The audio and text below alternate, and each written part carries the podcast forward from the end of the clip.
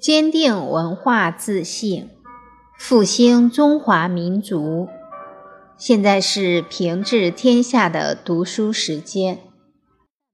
序论四：魏征等臣取材于六经、四史、诸子百家，上使武帝，下启近年，以务乎正数，存乎劝诫为宗旨，从一万四千多部。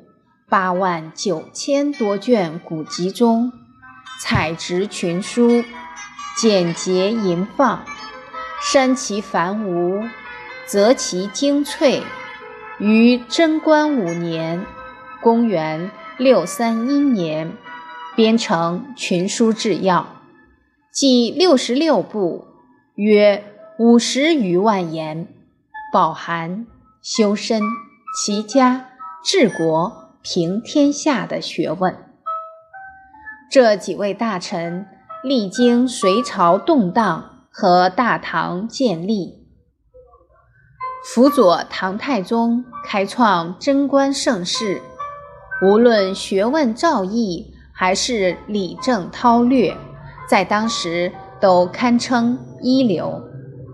所以由他们负责编纂的群书制要。也无疑具有重要的理论与实践价值。